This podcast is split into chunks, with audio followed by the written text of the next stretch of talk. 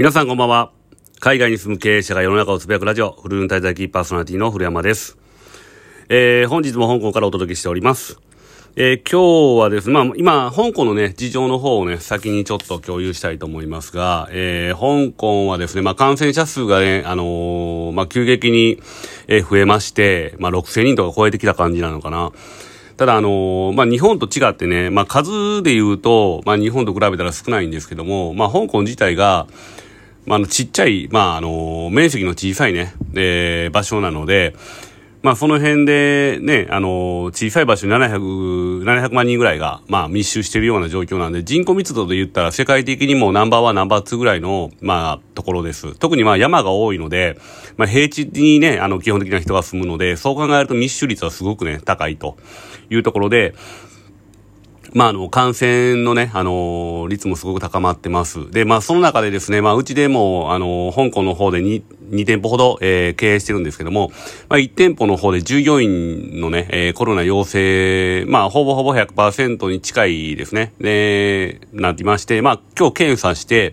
もしね、あの、陽性が確認された場合っていうのは、えー、まあ、7日間の営業停止っていうところで、えー、です。ただ、まあ、あの、営業停止してもね、あの、まあ、そこの、まあ、2店舗目なんですけども、あまりね、売り上げもよろしくないので、まあ逆にあの、会社員にとってのもし、まあインパクトっていうのはすごく小さいので、まあ不幸中の幸いっていうところなんですけども、まあこれがね、あの、まあ1号店とかね、あと、まあに、まあ他にね、えー、蔓延するとすごくね、あの、ただ、あの生活しにくくなっちゃうので、まあその辺がですね、あの心配ではあります。で、今後どうやって、えー、どうやってね、あのー生活の方とか、渡航とかね、その辺が、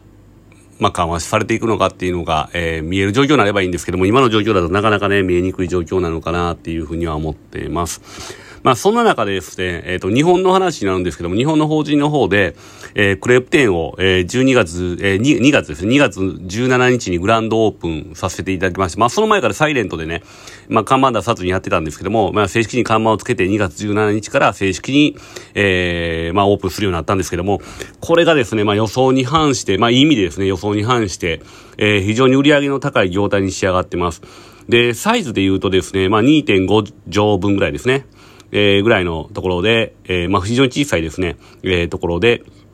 で、まあ、ミニクレープと、まあ、普通のクレープ両方売ってるんですけども、基本ミニクレープがですね、1日300個程度売り上げ、プラス、まあ、あの、手持ちの普通のクレープですね、が、えー、販売されているような状態です。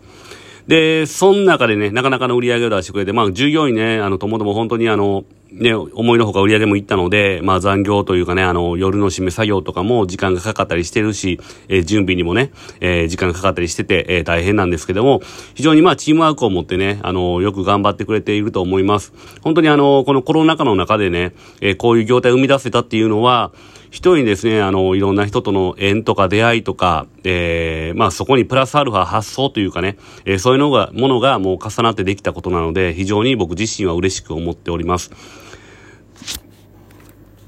まあ、この業態の、え、今後の展開については、ちょっとですね、スピードを上げていきたいと思ってるんですけども、まあ、あのね、あ過去にまあ、大手飲食店にいて、アホな出店でね、えー、国内一線店舗を目指すとかね、なんかね、いろいろこう言ってて、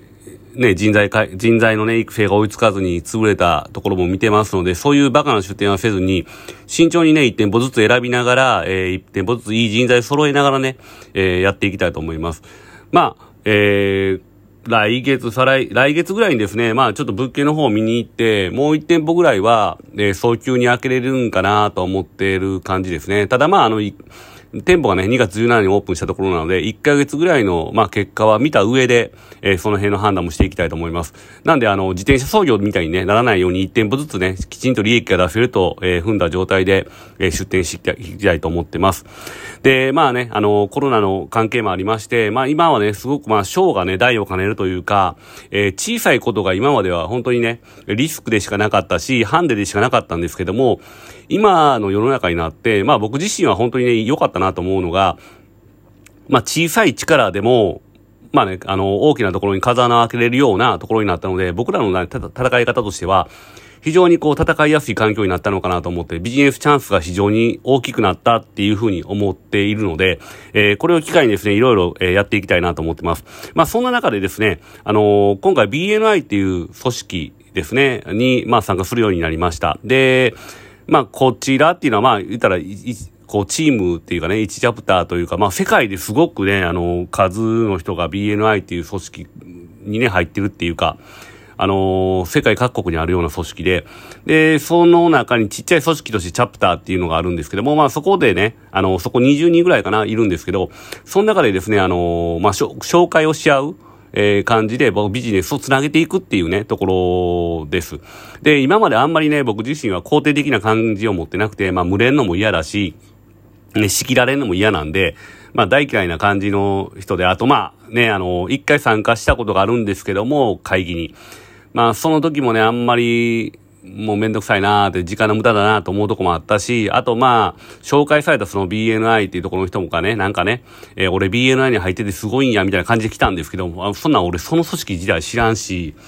てか、お前 BNI を背中に背負ってるだけであって、お前自身がすごいかどうかち関係ないやんけっていうふうに思ってて、やっぱり一個人自身のね、強さっていうのが僕自身の、あの、人を見る時のバロメーターになってるので、まあそういう嫌な印象があったのでね、えー、拒否してたんですけども、今回はあのね、えー、まあいろんな縁が繋がって、BNI っていうところをもう一度冷静に見たときに、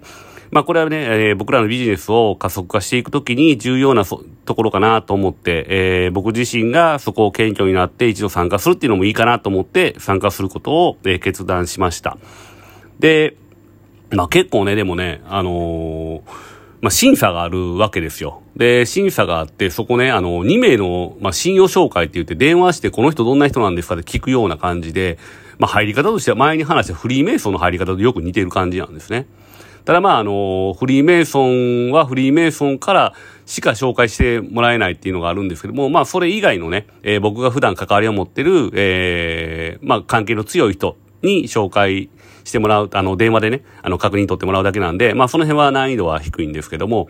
えー、まあその辺やってねえなと、2名の紹介でこれフリーメイソンから取ってんのかなと思いながらね、えー、聞いてました。で、まあ今日その信用紹介を僕の、えー、シンガポールの友人と、えー、日本の、えー、友人に、えー、確認してもらうというところで、まあ落ちたらすいませんっていう感じでね、えー、まあ BNI に入れないっていう感じなんですけど、まあ大丈夫だとは思ってます。まあそんな中でですね、まあ、クレープ店も順調なんですけども、今ね、あの、ペットショップを、ペットショップというかね、あの、ペットの服とかですね、その辺を売るような商売をオンラインで始めていまして、で、そこは全然軌道に乗ってない状態なんですけども、まあ、これから少子、少子高齢化になってね、子供が少なくなっていく中で、やっぱペットに対しての需要っていうのは増えていくっていうね、そういうビジネスチャンスを僕自身はすごく見ていて、まあ、その中でね、えー、まあ、社員を一人雇って、えー、専属でね、えー、つけてやらしてます。で、まあ、これもやり方によっては、まあ、クレープ店と同様にね、えー、いいサービスになっていくんじゃないかなと思うんですけども、今の段階では、やっぱり発想力とかね、その辺がまだまだ乏しいので、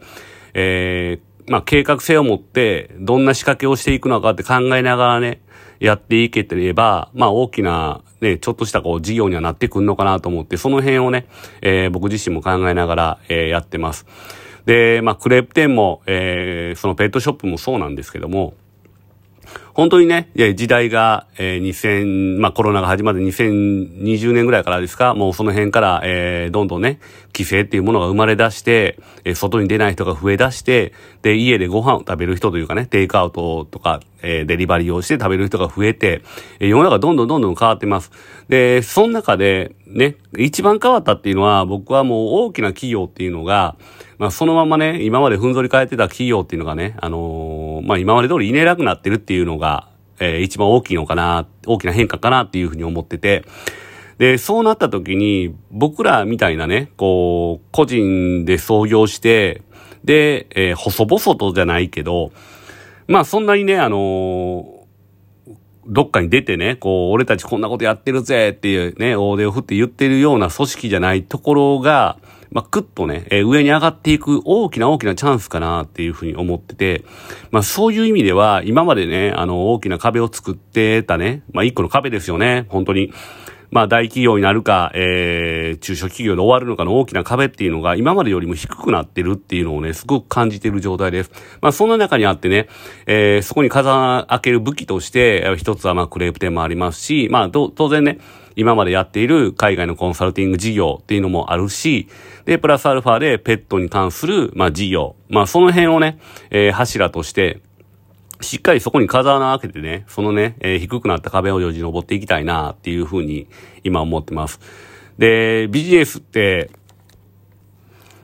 本当にまあ大変なことが多くて、で、まあ人がいなくなって困ることとかもあるし、まあ人に裏切られて大変なこととかもあるんですけども、